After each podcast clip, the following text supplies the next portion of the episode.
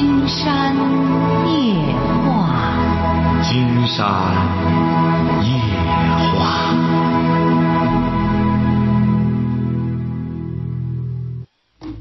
晚上好，听众朋友，我是您的朋友金山，很高兴和朋友们相会在午夜。马上接我们朋友电话哈。喂，你好。哎，金山老师你好。那我们聊点什么？呃，我想跟你说说我和我男朋友的事情。啊，你多大了？嗯，我我今年二十六了。嗯，我是我是一个开网店的。开网店？嗯。网店是网吧吗？不是，就是网上卖衣服卖鞋的。哦，开网店的，说吧。嗯，就是吧，嗯，我和我男朋友吧谈了一年一年多快两年的恋爱了。我吧是，我吧是个夜店控，就是经常去夜店去玩去。嗯。我从我男朋友知道吧，以前吧还没有没大管我。自从我们俩同同居之后，他一开始光光管我，让就不让我去。有时有时候吧，我中午就是他说我不去吧，我就很少去了。自从我和他好了之后吧，我就不大去了。可是我回到家之后呢，哈，那天他背着我偷偷摸摸的翻我的包，看我的短信。你说让我怎么想？他根本就不相信我。我只是去去那夜夜店吧，就是个爱好，喜欢去。他就是不理解我，总觉得我去，就去和外遇差不多。嗯。他我就不知道怎么，那他怎么想的？他说如果我再去的话，他就和我分，和我分手。可是吧，我我不想和他分手，我很喜欢他。他吧，其实他，我觉得他也是说气话。我也不想，他有时候他也不想和我分手。可是你说我该怎么办？你就克制一下吧，改改你这习惯吧。既然你还去夜店干嘛去？你现在这不是有店了吗？有你这家里的店还不行啊？这不也有网店？这这这有你男朋友了，你去夜店干嘛去？人家去夜店有好多人是没事儿，到那单身，到那之后找人聊聊天什么？你去干嘛去？是啊，你男朋友的多疑，这不很正常吗？他不多疑，他才有嘛。但是金山觉得。他偷看你的手机什么？这个不对。无论是女的看男的，男的看女的，经常觉得这种行为很下作。你说的很对，他首先应该信任你。本身让偷偷摸摸看你的手机什么，这种这种行为很讨厌，晓得吧？这是不尊重对方。你人家本身每个人都有自个儿的这个隐私啊，人自个儿的东西你偷偷摸摸看这干嘛呢？所以说以后你得，既然你讨厌这种行为，你应该警告他。以后再看你的东西不行，你他警告你了，你去夜店他和你掰。同时，你既然是厌恶他看你的这种手机什么的，你也得警告他，很简单吗。啊，有一次他更他更过分，他竟然我我从我从自从夜店里跳着舞呢，他。他一进夜店就把我抓，就把我弄走了。你说我当着这么多我朋友的面，他就这么把我抓走了，我朋友怎么我怎么没有面子呢？哎呀，你要你本来就没面子。金山觉得你既然是这么愿玩你找这么个男朋友干嘛？你干脆别和人家扯了。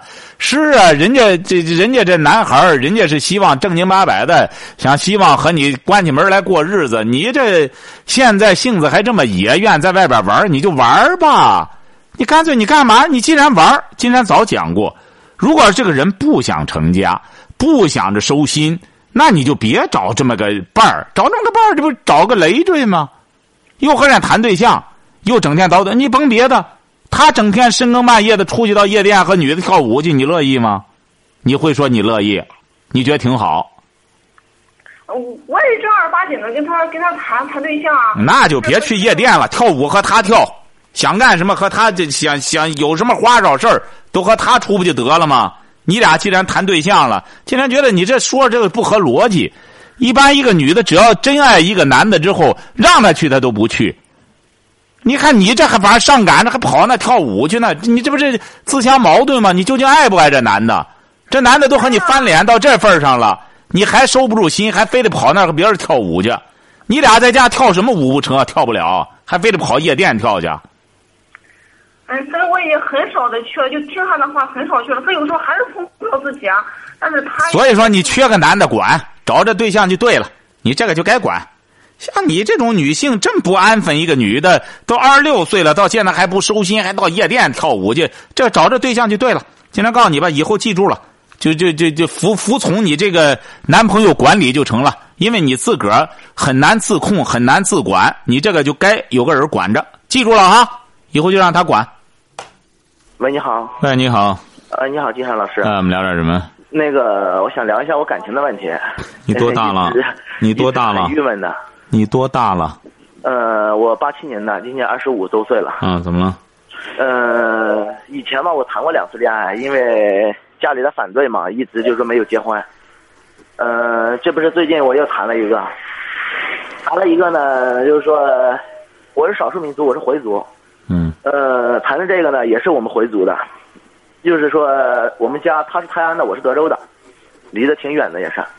嗯，他的家人呢，就是说见了我的面以后呢，就是一直反对我们两个在一起。实际上，我们两个的感情呢，一点问题都没有。我们在一起差不多快一年了。嗯。呃，现在他的家人开出了一个无理的条件，就是拿出来十万块钱，你就可以订婚。拿出来十万块钱，我的姑娘你领着爱上哪上哪，我不管。嗯。拿不出来十万块钱。我该怎么我该怎么给我孩子找对象呢？还是给他怎么找对象？嗯。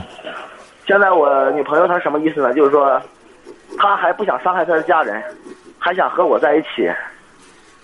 一直我们两个就这样拗着劲儿。这不是今天晚上就因为这个事情，我们两个又吵架了。金山建议你啊，这位小伙哈。嗯。嗯，你是什么文化？我文化不高。什么文化？呃，初中。你觉得这样好吗？你就这样坚持有意思吗？嗯，但是他他挺坚持的，我不他坚持什么？金山觉得人家家里坚持也是有道理的。你想想，你现在就是你别忘了，他家里让你拿十万，你还得想着还得自个儿这个安家立业。所以说，青山觉得你现在啊，干脆顺其自然吧。顺其自然的同时，你毕竟还年轻，抓紧时间想办法干事儿、干事业，比你这样老琢磨着结婚生孩子要强百倍。贫穷夫妻百事哀呀！你现在这个女孩子，她还和你在一起，真正结了婚之后生孩子之后，她一看过着这种日子，越过越没劲，早晚你将来也是一身麻烦。实际上，现在这女孩父母呢，考虑的比较周全，也是在救你。你真正带上这个女孩子过这穷日子，她也过不了啊。所以说，你现在呢，不如这样，也不要太坚持了。如果要是女孩子呢，她要坚持，那这她的事儿了。你想非得把她扭过来和她家里闹掰了，金山觉得也不现实，这样做也不好。嗯，所以说你不如这样，他一直和他家人吵。你不如这样，金山。我一直劝他，我说最好和你家里人好好。不不，你也不用劝，你不用劝，最终他会和他家里和好的，你放心吧。这个不用你劝，最终他会倾向于他家人的观点，这是百分之百的。所以说你呢，金山觉得在这种情况下，就不要老钻牛角尖了。就是一方面两个人处着关系，一方面你就赶快去做事儿吧。做事儿，这个人在做事儿的过程中啊，你说不准哪一会儿就发财了，晓得吧？嗯。你只有在干的过程中，千万不能想。很多人为什么？哎呦，我再干一个月一千多块钱，我哪辈子能干什么了？之后你这样想，是的，永远没有出头之日。但你干的过程中，你要这样想的话，你想想，当年李嘉诚也是个穷小子，分文没有，晓得吧？嗯，你说他干，他怎么干成这个华人最，这个华人的这个最富的这个呃富豪啊？那人家就在干的过程中发现商机，晓得吧？嗯，对，我明白了。哎，好了，祝你成功哈！好的，好，再见。所以说，金山觉得现在呢，的确是有很多朋友。把这个婚姻呐理解成了这个什么呢？实际上，金山觉得年轻人呢，两个人只要年轻，共同的去致富，共同的去做事儿，在创业的过程中也这个建立感情，也不断的去这个相互的磨合融洽，应该说这是最美满的事业、爱情和婚姻了。如果要是一种算计的结果，最终金山觉得前景都不妙。金山举个例子吧，您像这个微软的创始人比尔盖茨为什么和他爱人的这个婚姻这么牢固啊？人家两个人就是共同创业啊，共同一块做起来的。你尽管是再干什么东西，很难拆散他们。他们有着共同的事业、共同的追求、共同的理想。所以说，金山觉得现在很多年轻朋友也是这样。你像这个小伙，你得能找到那种确实和你志同道合的人，哎，他愿意和你一块儿去创业，而且是能让人家看到你的前景。如果要是有些朋友本身这个学历不高、知识面不高，在一门心思光琢磨着别人结婚了我也得结婚，别人干事多了去了，别人该干的事儿可能你就。不能干，所以说很多事儿呢，一定要不是说老是从别人的叫自己，还是立足于自己的自身条件来设计自我。喂，你好，这位朋友。哎，你好，金山老师。哎，我们聊点什么？呃，我是做汽车方面的，我现在想面临的一个问题非常困惑。不是，你是什么的？你是做什么的？呃，汽车汽车工作，呃，汽车方面工作。汽车方面工作什么工？就修车的。呃，你是开开啊？汽车装饰。啊，开汽车装饰店的哈。对。啊，说。现在啊，工人呀很难于管理，因为我跟这个用的这个员工啊，都是没上学的这个小孩儿。嗯。现在很难于管理这一块我本身我也是呃从这个这一方面做起的。啊，说说怎么了？嗯，现在工人啊，老是流失啊，怎么很很难有管理啊？嗯，就说没用工难，就觉得用工挺难，是这意思吗？对，用工很难，因为什么呢？咱用的这个洗车的这小孩啊，都是十八九，这小孩就是说很难有管理。嗯。今天干着吧，明天就穿了。嗯。或者说是来了来那两天偷点东西又窜了，嗯，拿人车上的东西啊，或者说是这个给车上弄坏啊，或者是要要么就说是，你用心去培养他，培养好了，哎，都跳槽了；不用心去培养嘛，培养不好，哎，到头来工资给他不高，给他不高，还赖着我剥削他劳动工资了。嗯，你呀，现在这位朋友，你多大了？我二十九，我干这一行干了十二年了。我也是一个技师，但是我不可以说我是一个很好的技师。但是对于老板来说呢，有可能我做的不好，因为我不是一个典型的商人。不是你听着哈，这位小伙，金山觉得你现在遇到的这个问题啊，嗯，这说明你的确是在干事的过程中遇到了遇到问题了。这说明你确实在干事儿了。对对。而且是这不光是你遇到这个问题了。嗯，哎，你现在是，你可以了解一下，你周边的所有的店，所有的什么都现在面临这个问题。嗯，为什么会这样？他是这样的哈。嗯，你比如他为什么在公家，他就不容易流失呢？你分析过吗？因因为公家这一块是什么？一个是年轻的年轻人，他因为一说从哪，比方说从路那个嘛啊面好。人家说大公司啊，你你说干这个干铁装车干啥汽车就感觉掉价。嗯，这是一个方面。对啊。哎，这是一个方面，有很多人呢觉着在公家的事儿里干，你那意思体面是这意思吗？对对对对对。哎，这仅仅是一个方面，实际上体面现在光凭体面留不住人。哎，除非说白了很虚荣的人，他光在这要这个虚荣。他更重要的，这是你你说的，这是一个方面，就说庙大了，他就要这个要这个体面，是不是啊？对对对。你就甭别的，你像韩国总统李明博，他竞选的时候，他就直接就直明确说，我不要所有的工资，我不要，我就干什么呢？我就想施展我的管理的能耐，晓得吧？他竞选的时候他不要钱，我不要工资。干干这个行业。什么？我说大学生这一块有素质的人，也不光咱店里干那个行业。哎，不不不，你听着，你听着，你听着，金山这不给你讲吗？嗯嗯。现在啊，中国的用工现在都面临你这个问题。为什么用工荒？晓得吧？为什么用？你知道用工荒吗？现在？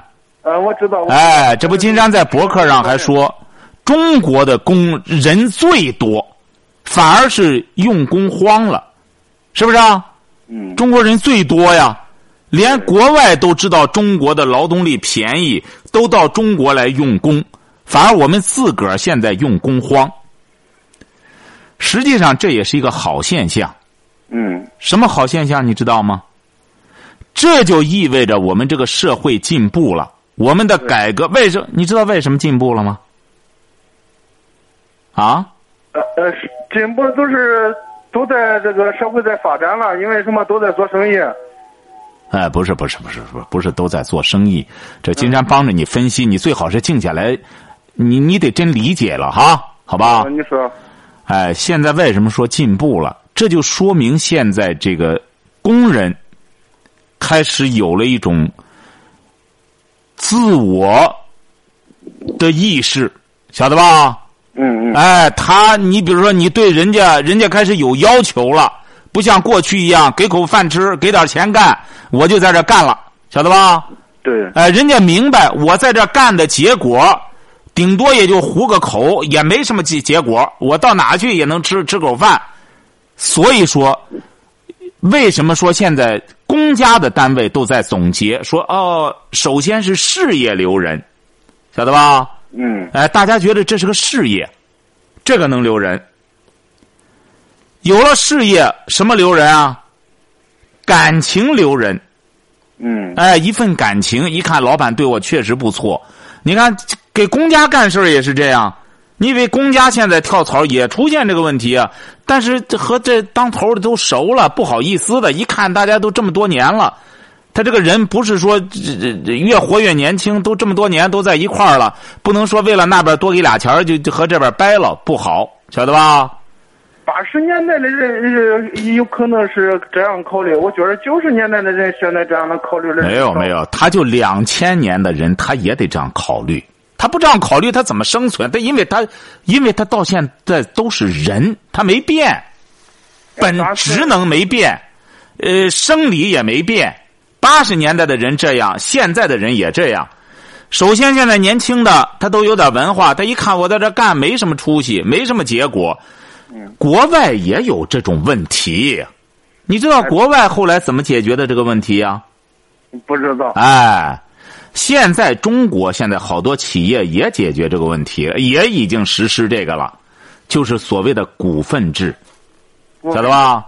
哎，当然你这个还谈不上啊。现在好多单位、好多公司干到一定程度了，你知道人家为什么能违纪呢？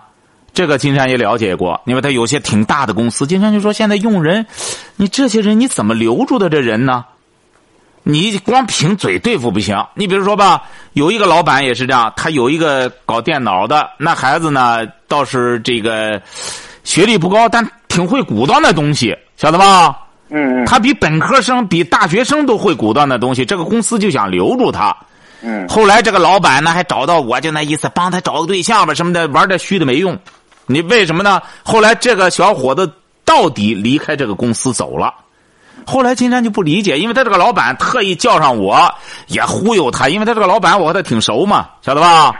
哎，就忽悠他那意思，你看我和金山也很熟，给你找个漂亮对象什么的，人家光玩虚的。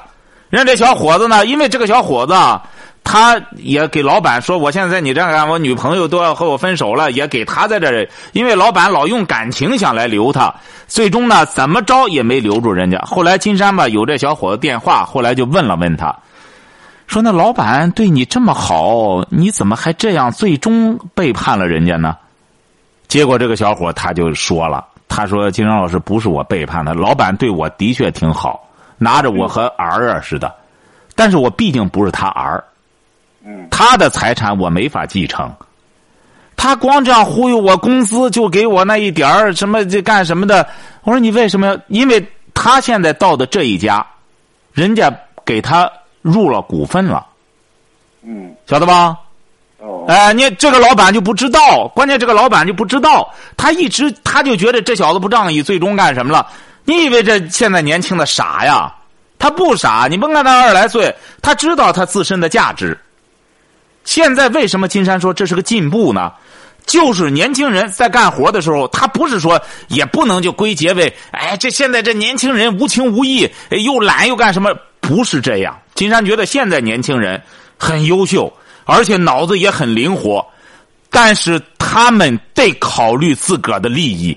那你想想，人家现在又没有铁饭碗，人家将来还得也得成家立业，给老板干活，十年八年下来之后，说白了。就甭说买房子了，租房子都租不起。找对象，你像刚才这小伙子也挺优秀，呃，丈母娘一说要十万块钱，头大了，他这没办法，十万块钱马上把你把把闺女领走，他没这钱呀，关键是，哎，所以说现在有好多老板一说这个，金山说这个，他们还听不进去。金山说，这是社会的一个进步，说明我们的。我们的老百姓、年轻人已经开始很理性的去面对。你比如像你吧，这位小伙你原来也是给别人打工，是不是啊？对，我给人家别人打了六年。这不就结了吗？你看，你为什么最终不打工了？因为你也觉着打工的结果，他不会因为怎么着？现在老板为什么现在好多老板挣钱挣的那么多呀？因为现在我们市场不规范，有暴利，晓得吧？对，好多钱都是剥削的员工的钱，他给人家很少，所以说他在短时间内把财富积累起来了，嗯，晓得吧？所以说金山才说，一个方面是有现在有些年轻人他很浮躁，有这种情况，但你得从积极的方面看，现在年轻人你光忽悠他不行了，你得让他觉得。这确实是个事业，我只要在这干，我将来前途是光明的。我越干越越有奔头，晓得吧？嗯。你为什么我们那时候五十年代时候刚建国的时候，人们不计报酬，什么也不计？那时候人傻吗？有些人说那时候那时候人不傻，现在一说起来那时候人傻，不是傻，那时候的事业鼓舞人，晓得吧？嗯。你就甭别的，现在红旗渠。现在这是哪个省的建的那红旗渠？现在被列为什么什么人类的什么第几大世界的第几大景观？现在能建起来吗？你不可能能建，你投多少钱也建不起来。前两天中央台还还这个回忆当时带头干的那小伙子，那小伙子当时才一米六的个儿，一个小伙子带头干，就愣是把这个一千多公里的一个渠就这样建起来了，水利工程解决了。受益的这上上千万亩土地，所以说这这种奇迹，他得必须拿钱弄不出来，必须得有一种精神，一种精神。哎，一种精神。你比如你也是这样，你这种精神也就是一种创业精神。一看他不光不能光为了钱，其你说这种情况也有，的确是有些人呐，光为钱，谁给钱就是来了之后不问别的，给钱多我就干，怎么着都行，有这种人。但是金山觉得，大多数人还是考虑到干这个事儿有没有出息，有没有前景。关键金山老师是这样的，我是从学徒干起的吧，我也是非常，我也家老家也是农村的，我非常理解这个员工出门在外的呃跟着我干的目的，要么是挣钱，要么交个朋友，要么最聪明的人是挣钱的同时交个朋友，学个技术，这是最聪明的。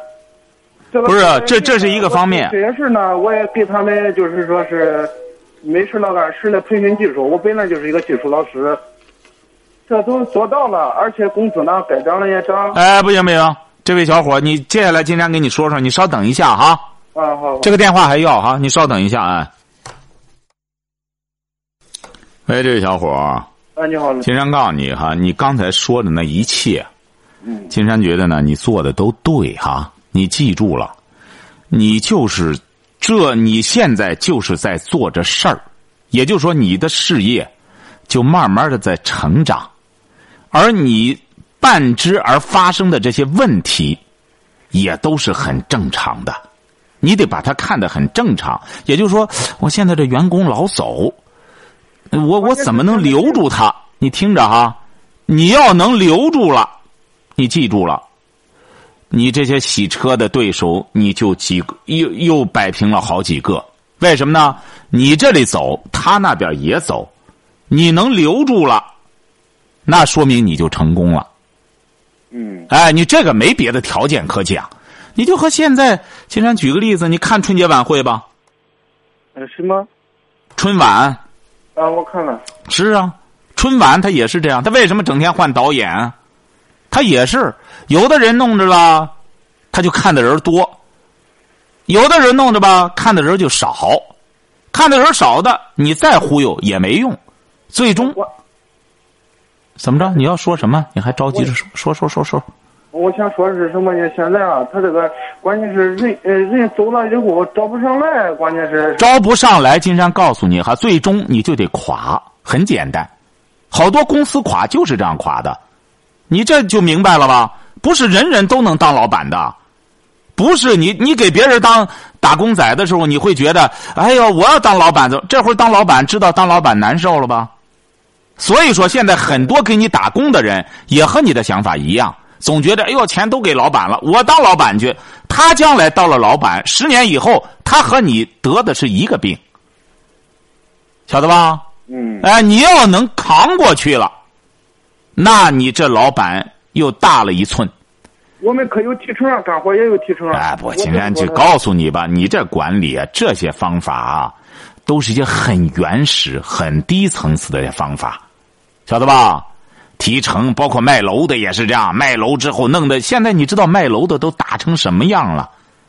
这些卖楼的给这人之后，那上次一个卖楼的小姐和金山聊起来的说，我们卖楼现在金山说你们怎么卖楼？我卖楼在一个摊子里三四家在这里干，来一个客户谁赢上算谁的，都成这个了，恶性竞争，晓得吧？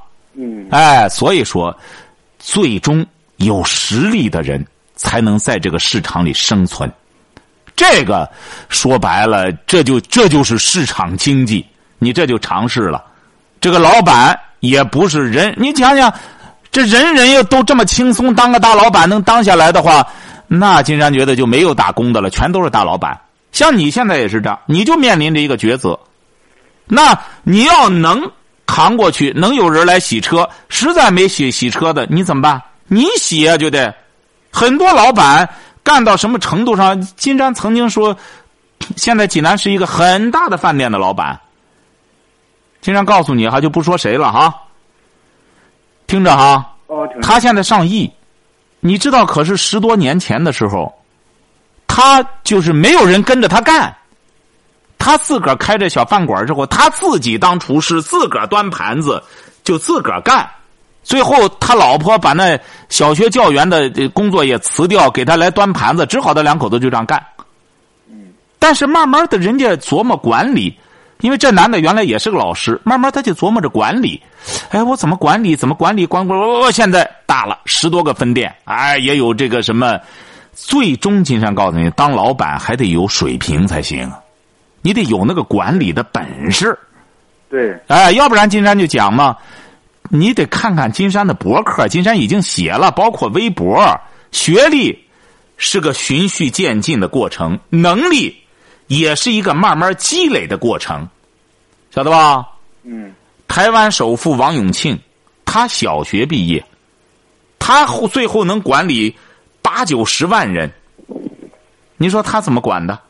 是不是啊？你得研究这个，你慢慢的，你这个事业才能登台阶。不是说你你要像你想象这么简单，弄个洗车的，弄上一帮人来洗，弄个租个地儿，那金山也干了，那太简单了。业余时间找个人在那盯着摊子干挣钱吧，不是那么简单。洗车只是其中一项，洗车不挣钱，做做装饰挣钱。呃，你不管他挣钱还是不挣钱，洗好了的也能挣钱。任何东西就是这样，装饰也有赔钱的，晓得吧？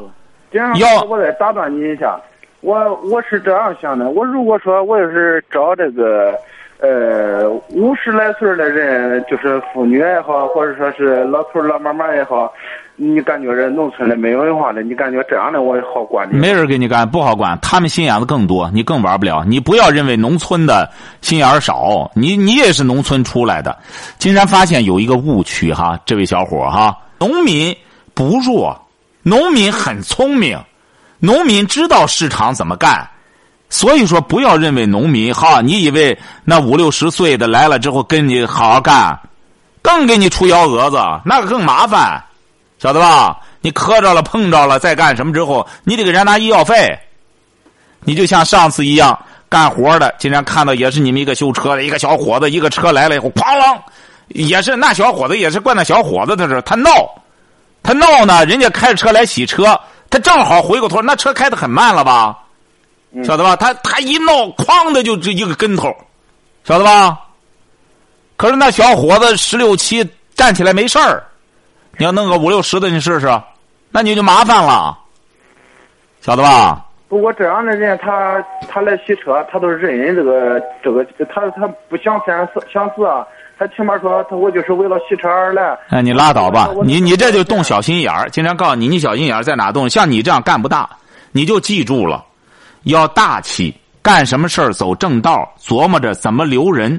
这个活本来就不是老年人干的，就是年轻人干的，你得想办法留住人家。你干事儿也是这样，没年轻人，这事儿能干大吗？你这你要开个养老院可以，你说我岁数越大的越干什么？你这不是个养老院，你以为人家五六十的人家给你遭那罪儿啊？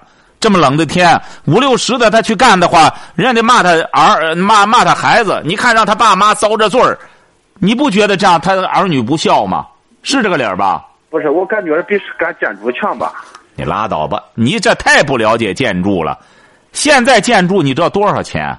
再者说了。现在建筑有多少泥瓦匠的活儿？现在建筑基本上灌浆之后有几？你看那盖大楼的有几个工人啊？对，都是你根本就都是机器了。你这还你以为还二十年前的建筑了？摔大泥啊！现在你想活泥儿也没人没泥儿活。所以说，你这个观念得改变，这位小伙你现在总的来说水平不行，才造成了你现在事业的这种停滞不前，晓得吧？经常给你提个建议。你可以学习学习，找点关于管理方面的书籍，阅读一下，晓得吧？嗯。哎，这才是正根儿。你就好好读点书吧，哈。好好。哎，也不要放弃，一定要继续干。有困难解决了，这是最大的能力增长，比你读书都管事儿，晓得吧？谢谢你，金山老师。哎，一定要记住了，留得留住年轻人，这才是你的本事。好好，晓得吧？好了，祝你事业有成哈！好了，再见。哎，好了。喂，你好。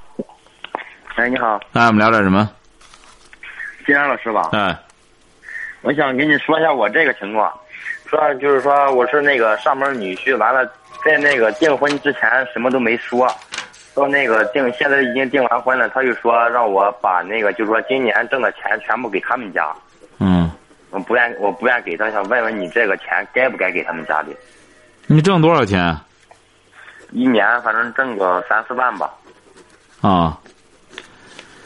哎呀，你不给人家，你上门，你不能光光屁溜上门啊！你说你上门女婿还有条件可谈吗？你想想，这位小伙在那个订，就是说订婚之前什么都没说，我订完婚了又说那个。让我把钱给他们家里，我不愿给他们家。不愿给可以，不愿给你就明确告诉他，就是说我不想给你们看着办吧。这个这个上门女婿让不让登门，反正我这也是你的权利，你可以不给。你挣的钱，你这个你可以和你这个呃女朋友谈这个事儿，敞开心扉的谈，说你要非得要，那我就进不了门了。你明确给人家说开，看看人家同意吗？成吗？嗯。我给我给他说过，我说那个我今年正今年就说没结婚之前我不能把钱给你，等要说把钱给你，等结了婚以后再给你。他说的，他他说的话，如果你要是不把钱拿过来的话，就说先不结婚，以后再结婚。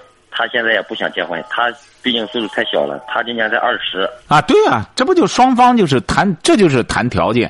哎，您说那就看谁坚持了。要你坚持的话呢，那就先不结婚。